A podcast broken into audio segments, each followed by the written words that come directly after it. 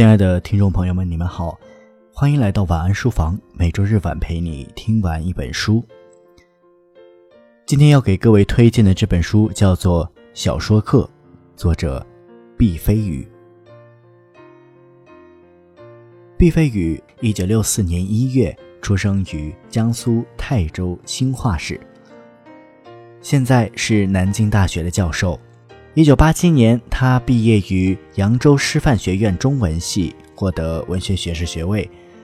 二十世纪八十年代中期开始小说创作，作品曾被译为多国文字，在国外出版。代表作有《推拿》《哺乳期的女人》《青衣》《平原》等。二零一一年，他凭借长篇小说《推拿》获得第八届茅盾文学奖。二零一四年，娄烨执导的同名电影《推拿》也获得了第五十一届金马奖最佳剧情片等六个奖项。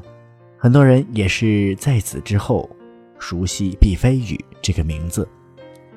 这本书记录了毕飞宇在南京大学高校讲堂上与学生谈小说的讲稿，所谈论的小说皆为古今中外的名著经典。既有《聊斋志异》《水浒传》《红楼梦》，也有哈代、海明威、奈保尔乃至霍金等人的作品。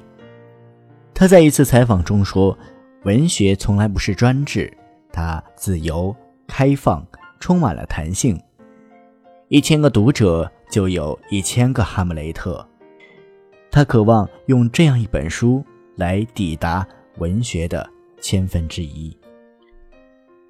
在如今快节奏的社会里，已经鲜有读者能够耐着性子去品读和体味文本了，也少有人去琢磨苛求文本里面的机理。对于快餐式的阅读，毕飞宇用一本慢读之作做出了回答。他说：“读书快的人一定能接触到很多的信息。”但一个失去了慢读能力的人，无论智商多高，反应多快，都会丧失知识内部的逻辑关系。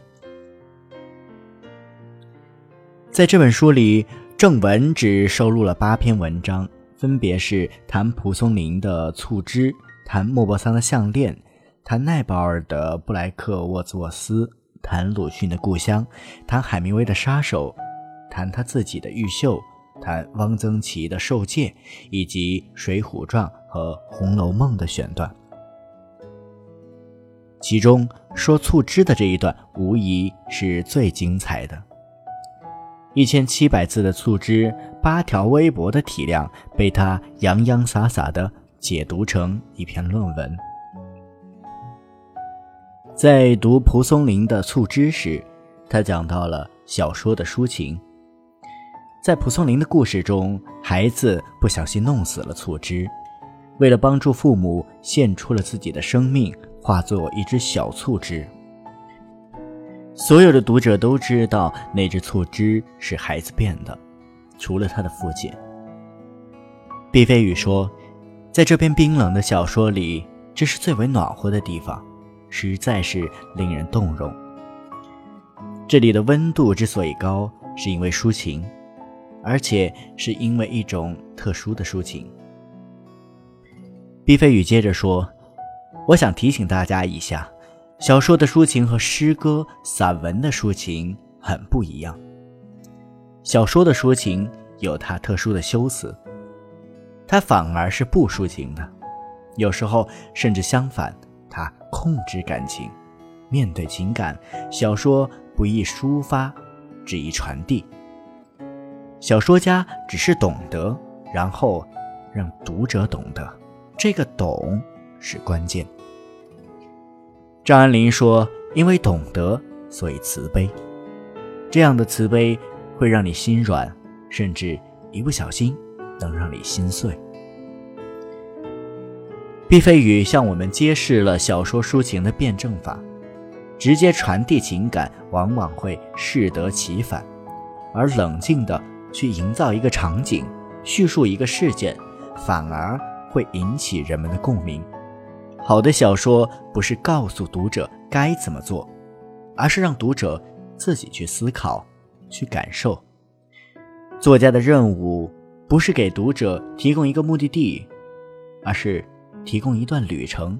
至于这段旅程能够带给读者什么样的收获，就不是作家所需要考虑的事情了。当我们对小说的抒情辩证法有所了解之后，再回头读《促织》，一定能够感受到蒲松龄那种冷静节制的语言之后隐蔽着的强烈情感。毕飞宇让我们看到了波澜不惊下的巨浪滔天，那只小小的促织，在我们心里掀起了一场风暴。小说是功绩。阅读小说和研究小说从来就不是为了印证读者，相反，好的作品的价值在于激励想象，在激励认知。杰出的文本是大于作家的，读者的阅读超越了作家，是读者的福，更是作者的福。根据这个理念，毕飞宇已然是一次再创作。让我觉得，从某种程度上，他已经是超越了作者了。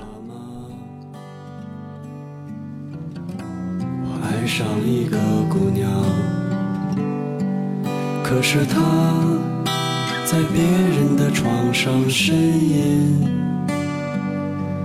我想知道她是不是真的快乐。我去问她。他没有回答，妈妈。我做了一个梦，我梦见我在红色的天空飞翔。可是妈妈，我知道我没有翅膀，所以我死了。就像我出生一样，我深爱的那个姑娘，她一点一点吃掉我的眼睛，我的世界只剩下红色。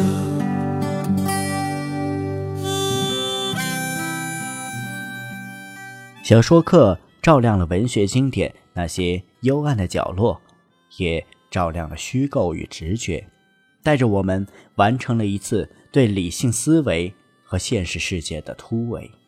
我想，读书当如是。好了，今天的节目就是以上这些。小说课毕飞宇，希望你能记住这两个名字。晚安书房，我是一米，我们。下期再见。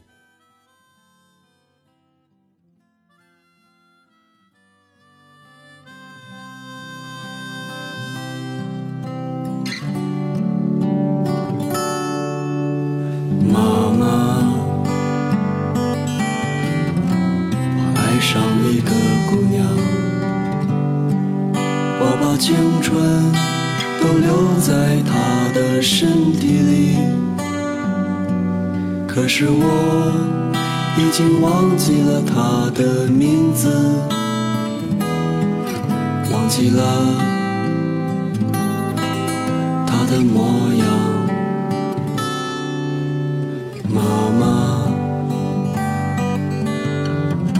我做了一个梦，梦见彩虹终于出现在我的天空。可是我已经忘记了彩虹的颜色。